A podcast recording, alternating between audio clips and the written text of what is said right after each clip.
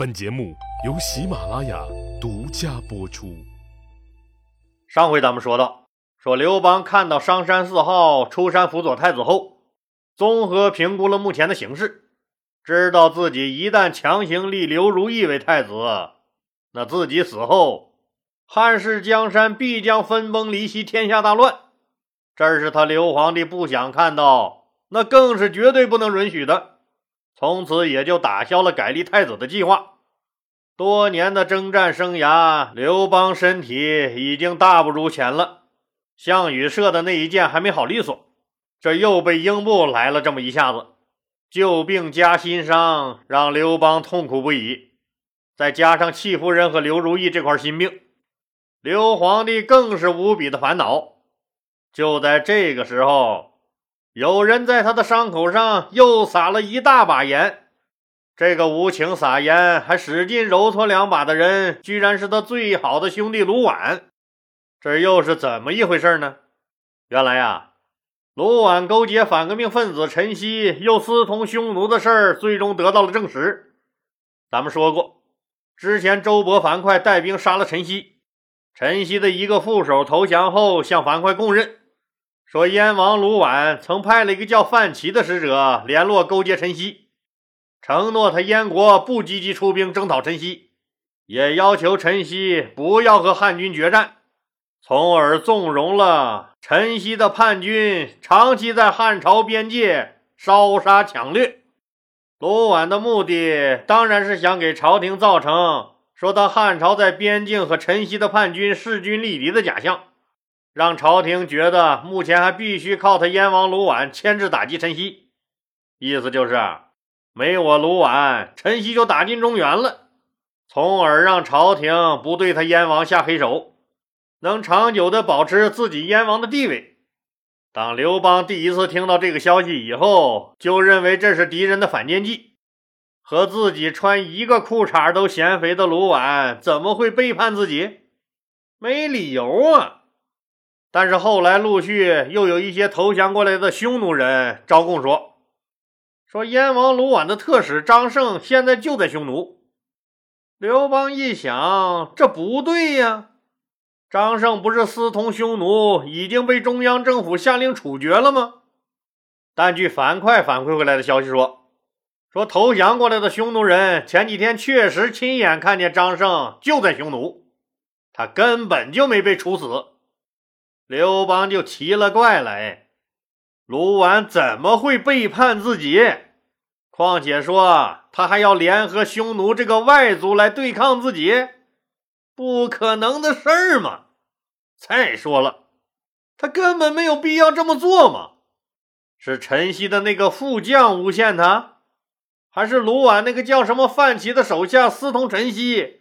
他卢绾根本就不知情。对了。还有一种可能，就是樊哙这个家伙搞小动作。当初是他樊哙和卢绾一起去打的臧荼，结果灭了臧荼以后，卢绾封了王，而樊哙还只是个列侯。是不是樊哙这家伙因为嫉妒人家卢绾在背后搞鬼？刘老大翻来覆去的想，实在想不出卢绾为什么要谋反。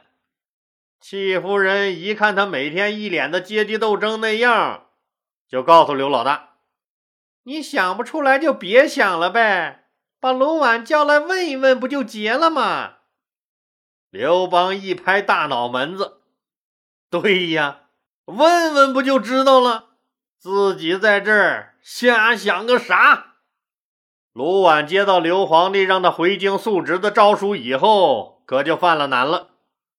韩信当年不就是这样被刘老大忽悠的被抓了吗？有了韩信这个前车之鉴，卢绾哪敢去长安？再加上那确实和陈豨匈奴都勾搭过，心虚的那是不要不要的。卢绾恨死陈豨了，什么玩意儿啊？驴粪蛋，你是表面光啊，居然这么不抗揍！不到几个月就被周伯凡快灭了，还把我给暴露了。现在朝廷的诏书来了，你让我咋办？俗话说，这不管是好主意还是赖主意，你那么大个领导，总该自己有个主意吧？但事实证明，卢绾是个没主意货。当年就是听了张胜的主意，才走到了这一步。这一次还想听听大家怎么说，结果把心腹们叫来一商量，这大家七嘴八舌，有说您和刘皇帝关系那铁。你们哥俩就没有一顿酒解决不了的事儿？如果不行，咱就来两顿。也有人说：“别扯王八犊子了，去了就得被刘皇帝咔嚓喽。”听到底下吵成一片，卢绾又没主意了，偷偷一数人头，那反对回去的比赞同回去的好像多一个人。于是怕极了的卢绾，最终还是决定不回去。至于理由嘛，这可难不倒卢绾。装病这种哼哼唧唧的活儿，咱拿手啊！刘邦一听燕王卢绾病了，不能回京城述职，心里就一阵好笑。你们能有点创意不？怎么谁都拿病了当托词？不是你卢绾心里真有鬼吧？好吧，好吧，哎，既然你说你病了。我让人去探探病，总是应该的吧？就准备派负责监察百官的御史大夫赵尧去燕国。这个消息让吕雉知道以后，就寻思开了。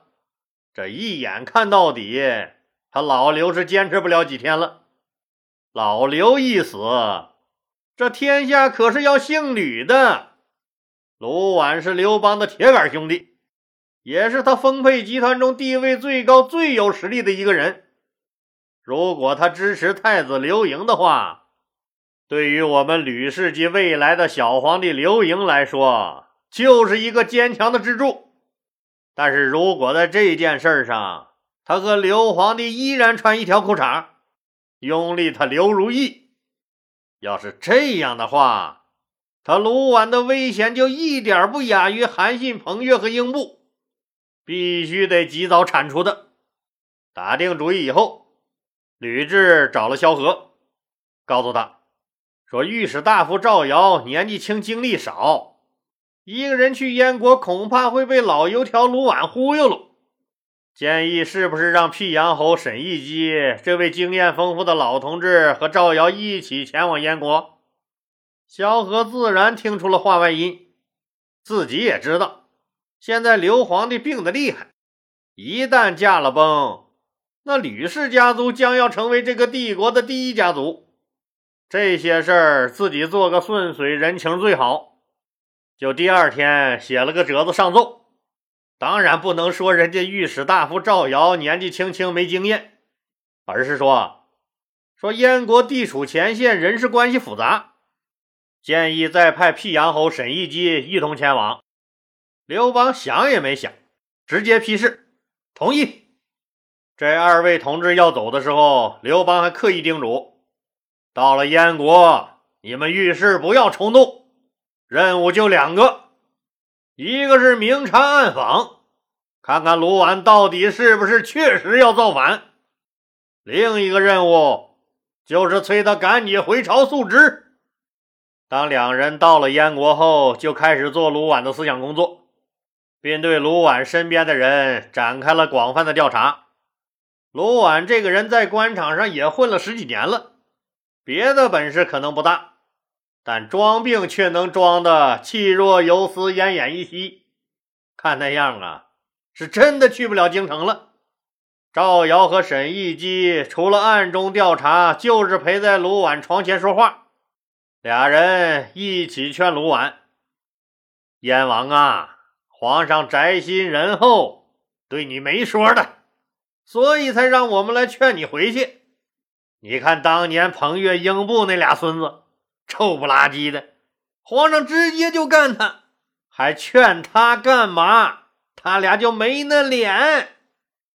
一开始，卢绾听沈亦基和赵尧说话，自己是一言不发。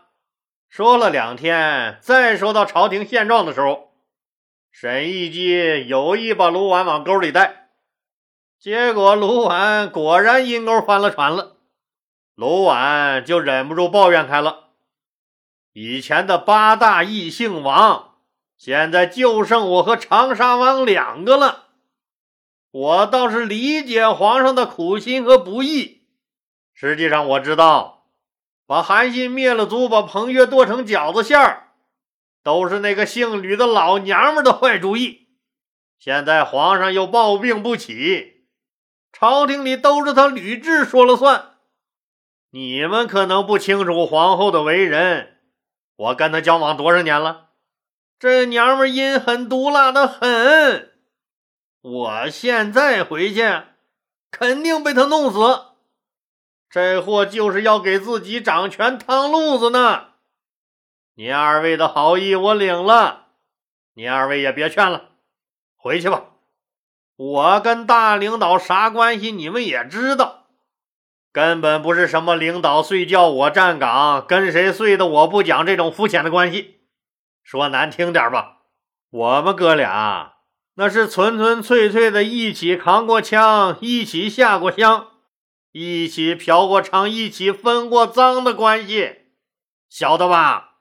我就是想等皇上病好以后，我再去解释谢罪。这话他是说痛快了，赵瑶和沈一基也听明白了。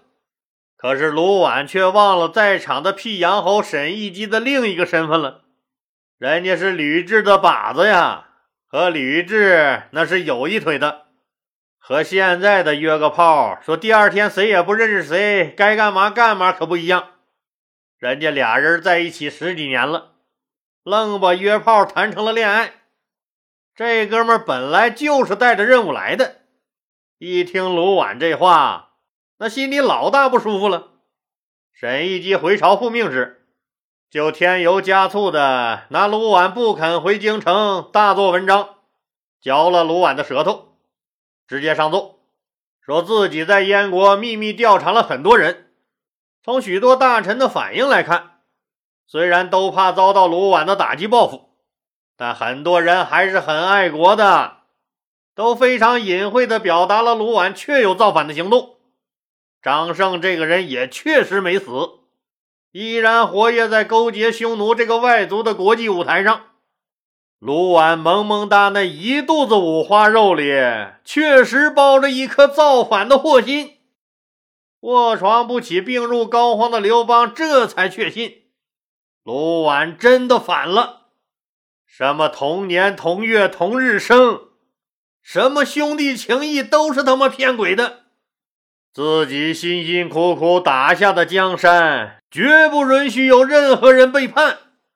你敢动我碗里的肉，我就让人砸了你家的锅。刘皇帝随即下令撸了卢绾燕国一把手的官帽子，改封自己最小的儿子刘建为燕王，派樊哙以燕国新相国的身份率军攻打燕国。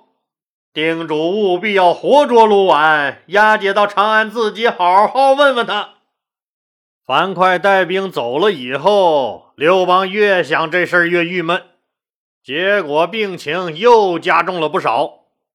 恰在刘邦气儿不顺的时候，又出了事儿，咋的呢？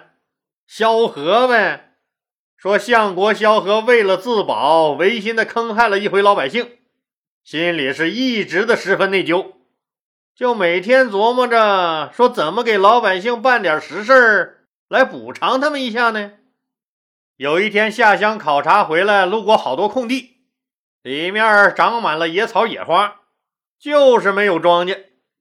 萧何不用看也知道，这是专供皇家，也就是他们老刘家游玩打猎的地方——上林苑。萧何就有了多开荒地、多打粮的想法。给刘邦写了个奏章，说咱们长安城啊，人口多，耕地少，老百姓生活普遍不富裕。朝廷的上林苑中有许多土地闲着，用来放养牲畜，那可是大大的可惜了。不如把上林苑的荒地分些给老百姓耕种，这样不仅老百姓收获了庄稼，您也还可以得到养野兽的粮草。没想到。心情极为不好的汉朝大皇帝老刘听到萧何这个主意，直接就怒了。好你个萧何，贼心不死啊！你这是想公然拿我老刘家的东西取悦老百姓，争取民心呢？你要那么高的威望干啥？莫非也琢磨着谋反？我现在还能信你们谁？随即下令把萧何抓起来，扔进了监狱。萧相国呀，萧相国，你不是装傻，你是真傻。老李的新专辑《绝版帝国》已经正式上线，是我这个专辑的有益补充和深度探秘，力图为我们揭秘大汉帝国隐藏了两千多年的众多秘密，绝对值得一听。请在主播首页查询订阅收听。好了，今天就说到这儿吧，谢谢大家。